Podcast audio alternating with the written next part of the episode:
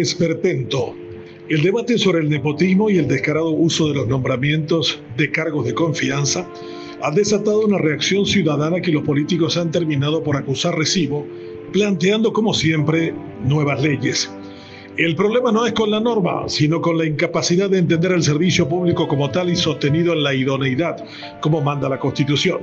Para nuestros políticos es absolutamente normal la discrecionalidad de asignar recursos por el solo hecho de ser parte de su entorno familiar y haber ganado unas elecciones. No logran entender el mandato de la Carta Magna y menos el insulto que supone a una población que debe hacer grandes sacrificios impositivos para sostener el costoso y corrupto aparato parasitario. Las cosas se complican aún más cuando uno de los peores ejemplos de estas arbitrariedades pretende convencernos con una nueva norma que acabará con estas cuestiones injustas.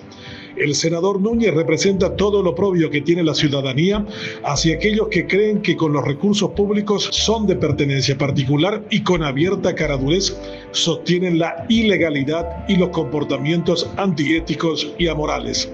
Ninguna norma puede salir del cerebro de un matasano cuyo único objetivo es irritar al mandante al punto de desafiarlo a un moquete al golero Chilaver. Si hay alguien que no tiene derecho a abrir el pico sobre el tema, es este señor feudal del Bajo Chaco, capaz de engullirse terrenos públicos, nombrar a mansalvas familiares en el Estado o evitar el pago de su multimillonaria deuda con la cooperativa San Cristóbal.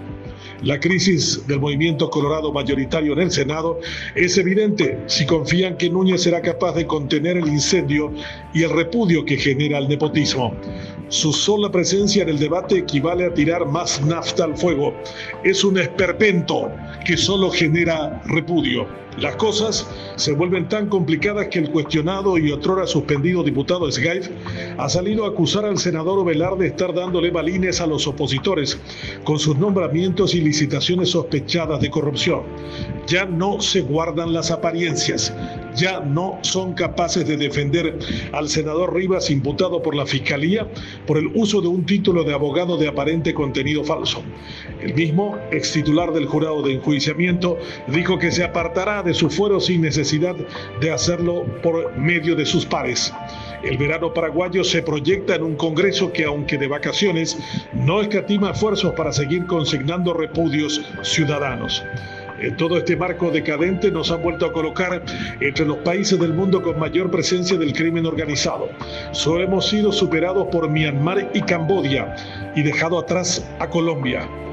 Los colombianos han condenado a la organizadora del crimen contra el fiscal Pechi a 42 años de prisión, mientras aquí sus colegas son incapaces de ir contra los autores morales del crimen.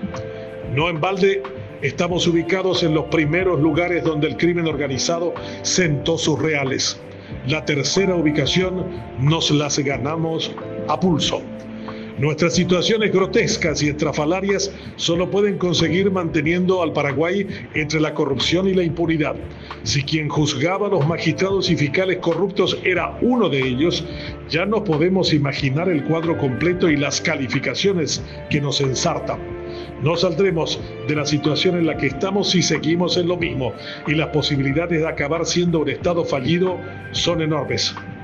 Debemos dejar de amigarnos con los esperpentos y dejar de creer que su espectáculo decadente nos adormece y cansa. Si pasa eso, ganan ellos.